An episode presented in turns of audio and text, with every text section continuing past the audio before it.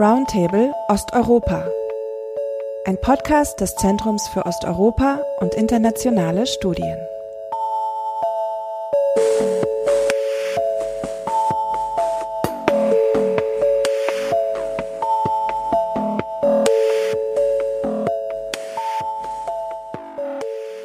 Hallo, liebe Hörerinnen und Hörer. Wir nehmen heute die erste Folge unserer neuen Podcast-Reihe Zeus Roundtable auf. Wir befinden uns am Zentrum für Osteuropa und internationale Studien in Berlin. Und unser Ziel ist es, im Gesprächsformat wissenschaftliche Forschung zu Osteuropa beziehungsweise zu Osteuropa in vergleichender Perspektive zu diskutieren, dabei auf aktuelle Ereignisse in Osteuropa einzugehen und auch unbekanntere Themen zu beleuchten. Der erste aktuelle Anlass für unsere Diskussion heute sind die ukrainischen Präsidentschaftswahlen am 31. Äh, März 2019. Mein Name ist Julia Langbein. Ich bin wissenschaftliche Mitarbeiterin am Zeus, bin politische Ökonomin, beschäftige mich also mit wirtschaftspolitischen Fragen rund um Osteuropa. Mit mir diskutieren Gwendolin Sasse, wissenschaftliche Direktorin äh, des Zeus. Hallo. Hallo. Gwendolin ist äh, Politikwissenschaftlerin, beschäftigt sich mit äh, ethnischen Konflikten in Osteuropa, mit Migrationsfragen, kennt sich sehr gut aus in der Ukraine und wird uns äh, viel erzählen können über die Rolle von Identitätsfragen im ukrainischen äh, Präsidentschaftswahlkampf.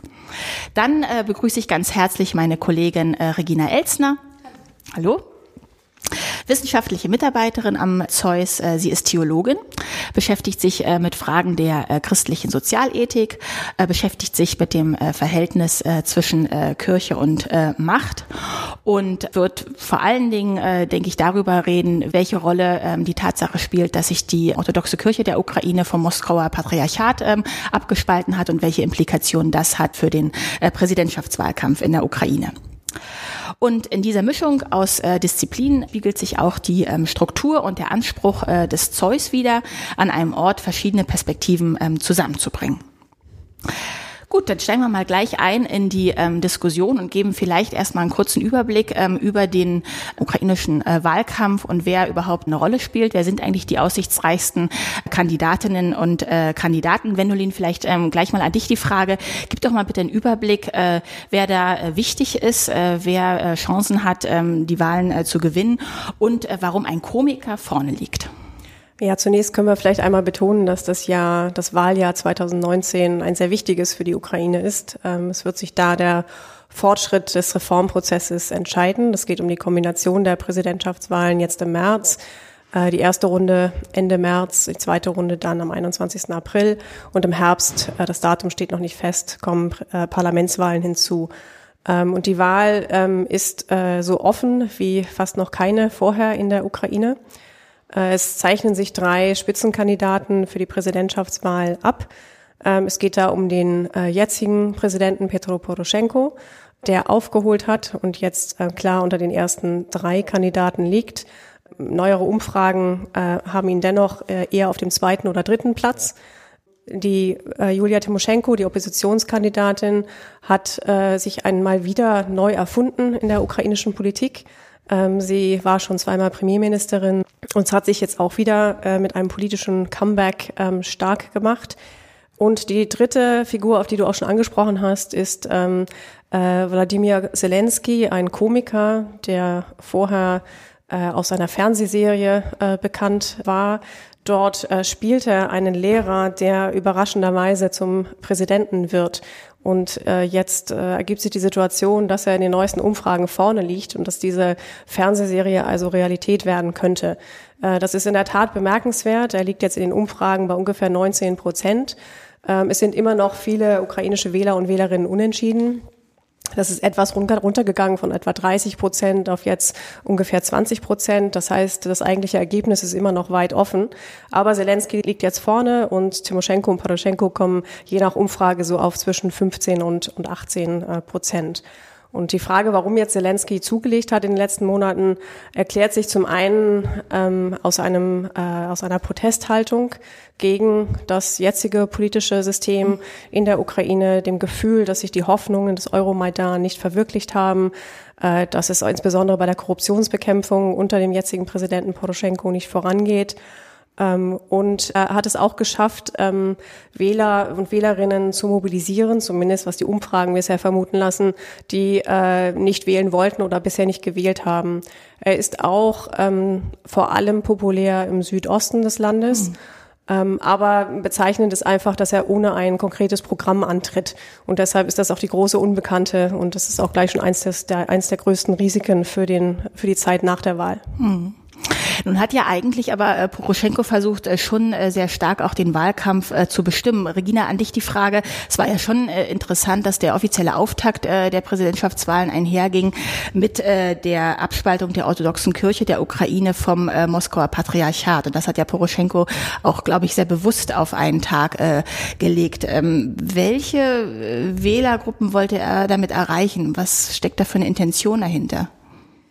Also ich vermute fast oder ich bin, bin mir sicher, dass das äh, sehr eng mit dem zusammenhängt, was Gwendolyn auch gerade gesagt hat, über die, die vielen unentschlossenen äh, Wähler, die vielen, ähm, die, die Regionen Südosten, ähm, im, im Osten, also was Poroschenko mit dieser, mit dieser ja, Instrumentalisierung der Kirchenfrage, die es auch wirklich war in diesem ganzen vergangenen Jahr, glaube ich, erreichen wollte, war, äh, Menschen für seine Wahl, für seine Kandidatur zu, zu mobilisieren, ähm, die eben einen Zweifel haben an diesen ganzen anderen Erfolgen im, Reform, im Reformprozess. Die merken, es geht in ganz vielen anderen Bereichen nicht weiter. Und Poroschenko hat nach Ideen gesucht, wie er diese Menschen mhm. jetzt äh, mobilisieren kann. Und das sind Identitätsfragen. Ne? Also wenn man auf die Plakate guckt in, in der Ukraine, da gab es äh, die Schlagwörter Armee, Sprache, Kirche. Mhm. Und ähm, das sind alles drei Bereiche. Da geht es, geht es um das Sicherheitsgefühl der Menschen, da geht es um das Unabhängigkeitsgefühl der Menschen. Und äh, die Kirche konnte er in dem Moment sehr, sehr gut dafür ausnutzen. Denn ähm, Kirche hat natürlich was sehr, sehr stark mit Identität der Menschen zu tun. Und diese, dieser Konflikt zwischen dem Moskauer Patriarchat und, dem, und der Ukraine, der ukrainischen Kirche, ähm, der dauert ja schon seit 25 Jahren oder mehr als 25 Jahren. Seit die Ukraine unabhängig ist, gibt es Gläubige, gibt es Bestrebungen in allen Kirchen, der Orthodoxie in der Ukraine, die sich darum bemühen, unabhängig von Moskau zu werden. Und alle Präsidenten haben das auf eine oder andere Weise irgendwie genutzt in ihrer Politik. Und Poroschenko hat jetzt halt so einen entscheidenden großen Schritt äh, gewagt, diese Autokephalie ganz konkret zu erreichen, also die Unabhängigkeit dieser orthodoxen Kirche.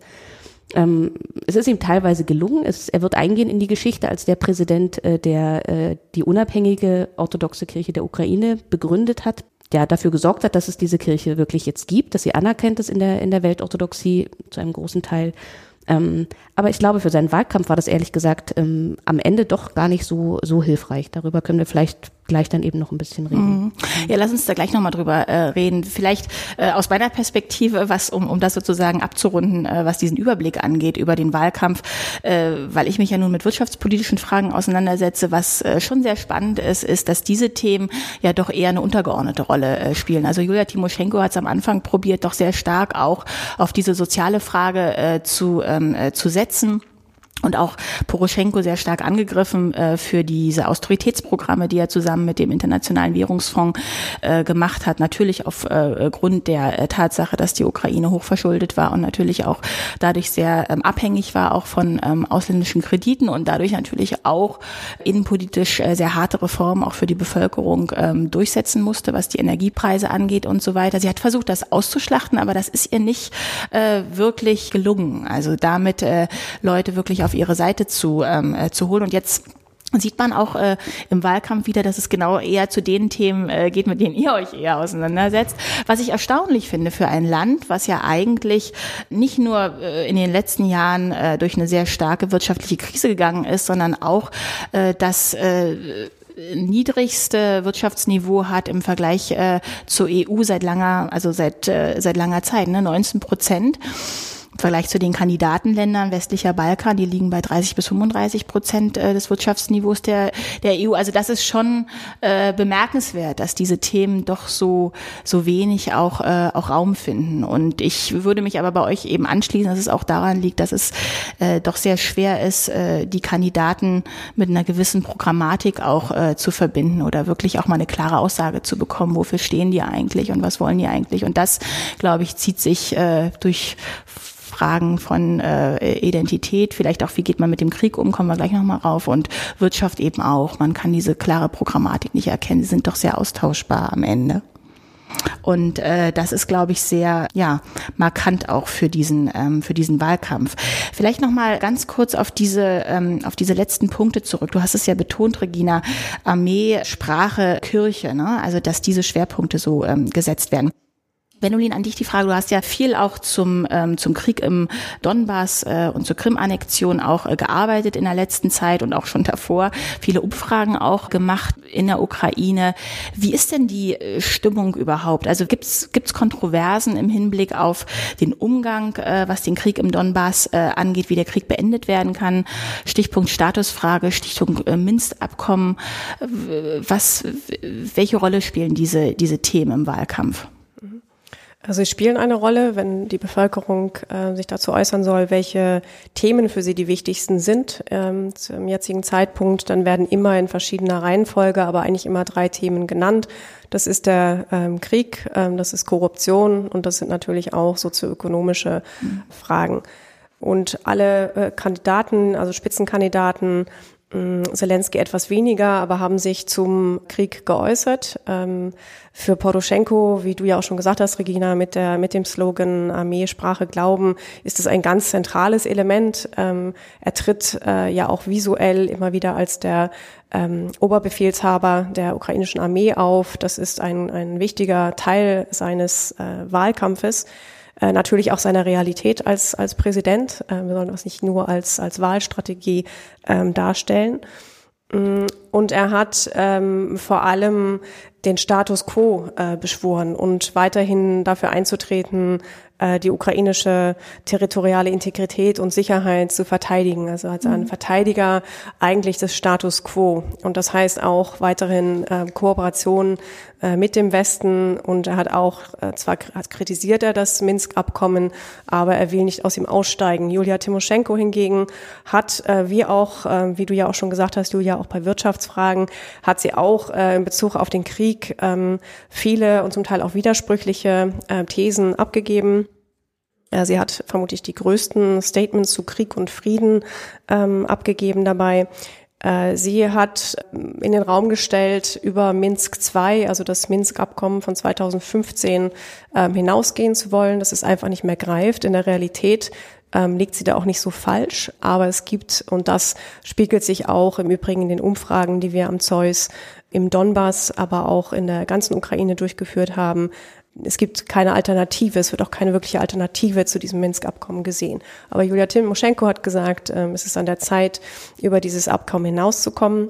Und sie hat etwas vorgeschlagen, was wenig realistisch erscheint. Sie äh, möchte ein neues Budapest-Format. Äh, Budapest 1994 war ein Format, in dem man der Ukraine territoriale Integrität und Sicherheit zugesichert hat. Im äh, Gegenzug ähm, musste die Ukraine die Nuklearwaffen, die aus Sowjetzeit auf ihrem Territorium stationiert werden, aufgeben gegen dieses ähm, Abkommen, an dem auch ähm, äh, Großbritannien äh, und die USA beteiligt waren, äh, hat Russland mit der Annexion der Krim ganz deutlich verstoßen.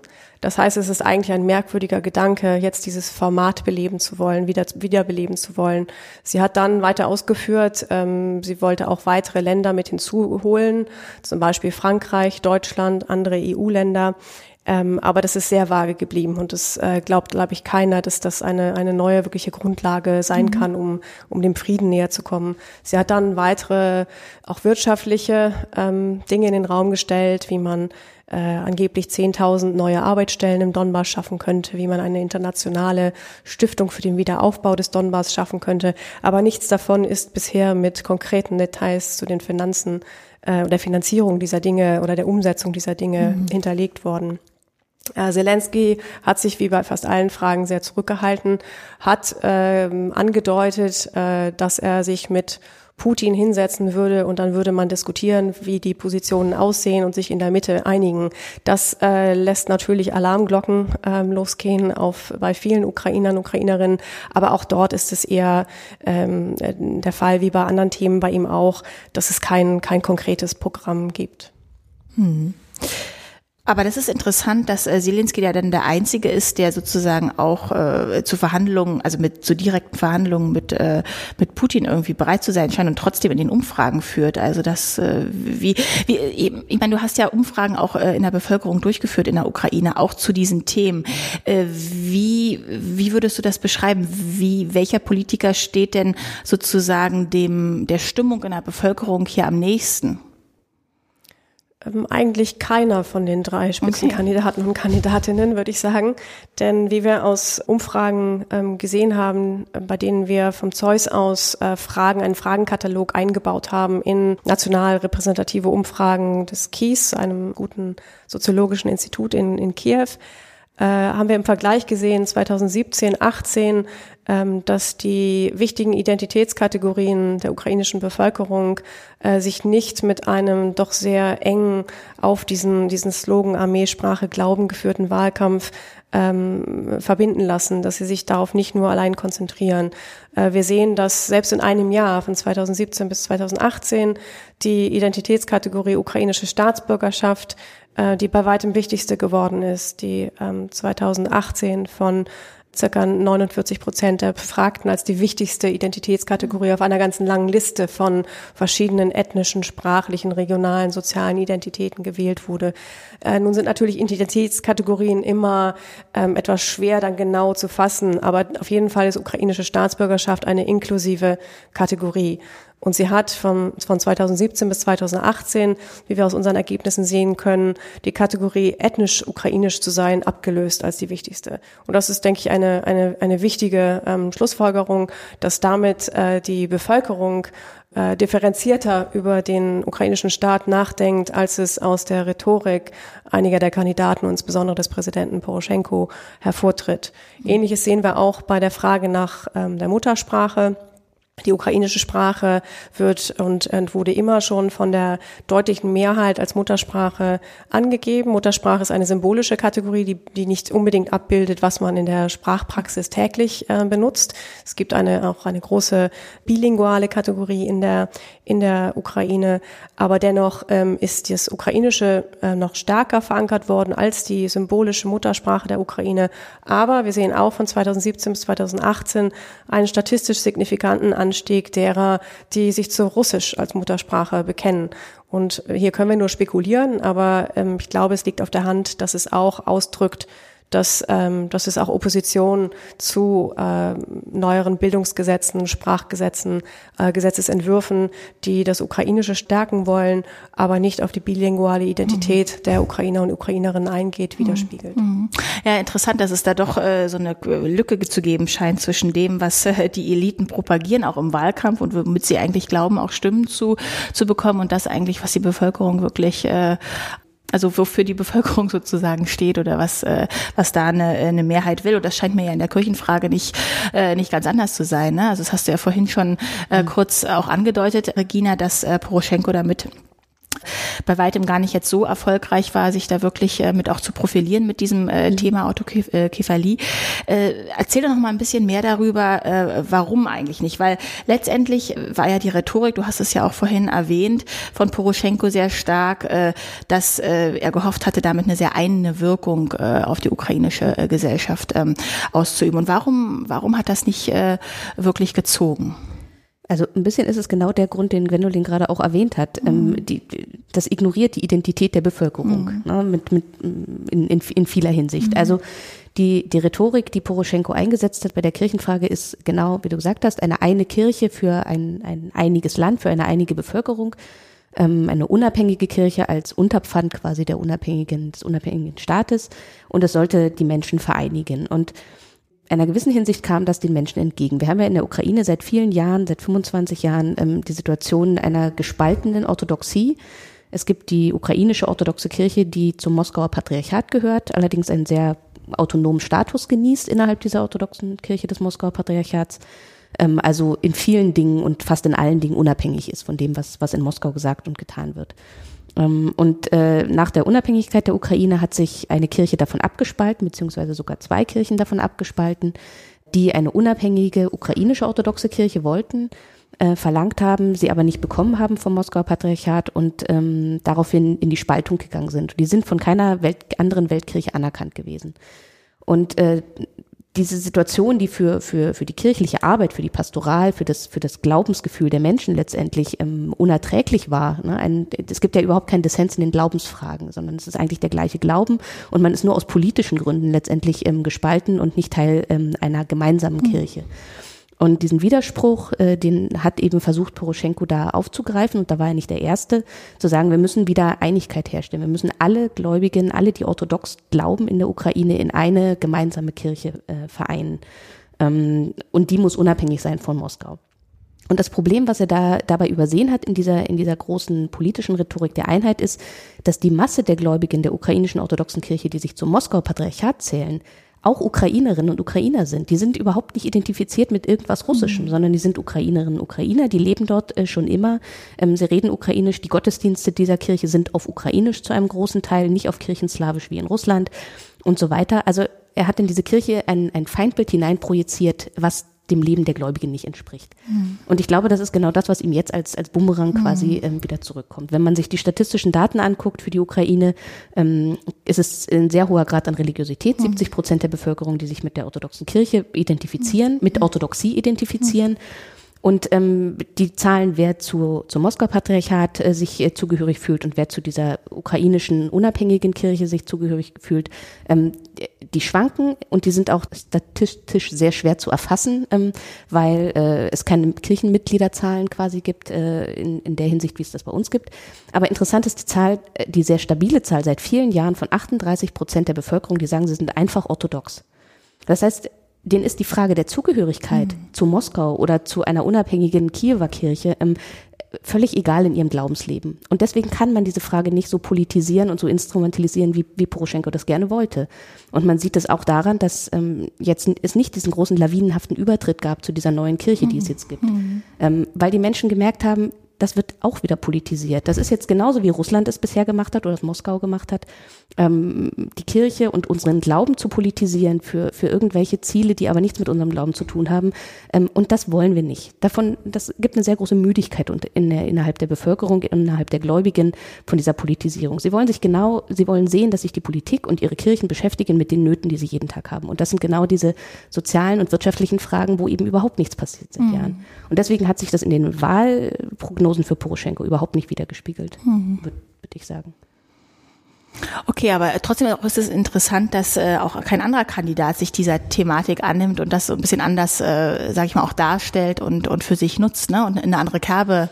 Äh, ja, ja ich glaube ehrlich gesagt, dass es, ähm, dass es einem Kandidaten nur von Nutzen sein kann, sich um diese Frage gar nicht zu kümmern. Ah, ja. Also ich habe, ich mhm. hätte das das Gefühl, dass das bei Zelensky zum Beispiel ihm zum Vorteil gerät, dass er mhm. zu dieser Frage sagt, er er glaubt an Gott ihm sind diese Kirchenfragen quasi egal, ne, mhm. die Zugehörigkeiten. Mhm. Ähm, und es ist keine Priorität für die Menschen, das jetzt als, als ein, ein lebenswichtiges Problem in der Politik, auf der politischen Agenda zu sehen. Mhm. Sondern es gibt eine Trennung von Staat und Kirche, die ist verfassungsmäßig verankert. Die ist im letzten Jahr, ähm, finde ich, schon sehr stark angegriffen worden durch das, was Poroschenko da gemacht hat. Und ähm, ja, ich glaube, es könnte allen Kandidaten nur gut tun, sich aus dieser Frage komplett rauszuhalten. Das könnte ihnen wahrscheinlich sogar von Nutzen sein. Hm, hm okay, das ist spannend. gut.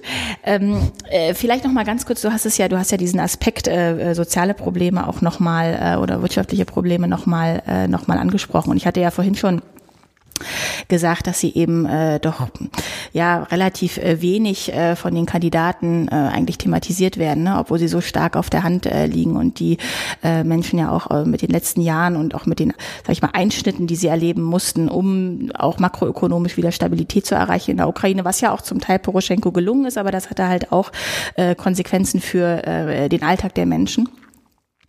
Äh, Stichwort Energie hatte ich äh, hatte ich schon gesagt und was eben aber auch äh, spannend ist und da kommt eben auch noch mal äh, das dasselbe Muster hoch, was ihr in euren für eure Bereiche auch schon gesagt hattet, ne? Also diese Spaltung auch zwischen Eliten und Bevölkerung ist, äh, sage ich mal, im wirtschaftlichen Bereich ja auch auch nicht anders. Also Rolle der Oligarchen beispielsweise ist auch ein Dauerthema in der Ukraine und ist auch im wirtschaftspolitischen Bereich. Man sieht da auch nicht wirklich aus meiner Sicht eine Zurückdrängung und äh, interessanterweise äh, wird das auch durch, ähm, zum Beispiel äh, Handelsliberalisierung mit der, äh, mit der Europäischen Union äh, auch sehr stark noch ähm, befördert. Also es ist ganz interessant, dass eigentlich die Sektoren äh, in der Ukraine, die eben sehr stark vom Export auch ähm, profitiert haben in die EU. Auch diejenigen äh, zum großen Teil immer noch sind, die eben in Hand von äh, großen Holdings sind, die dann wiederum ukrainischen Oligarchen äh, gehören. Also das ist der Metallsektor, es ist äh, Chemie, zum Teil auch Landwirtschaft, äh, Maschinenbau ist, äh, ist gespalten.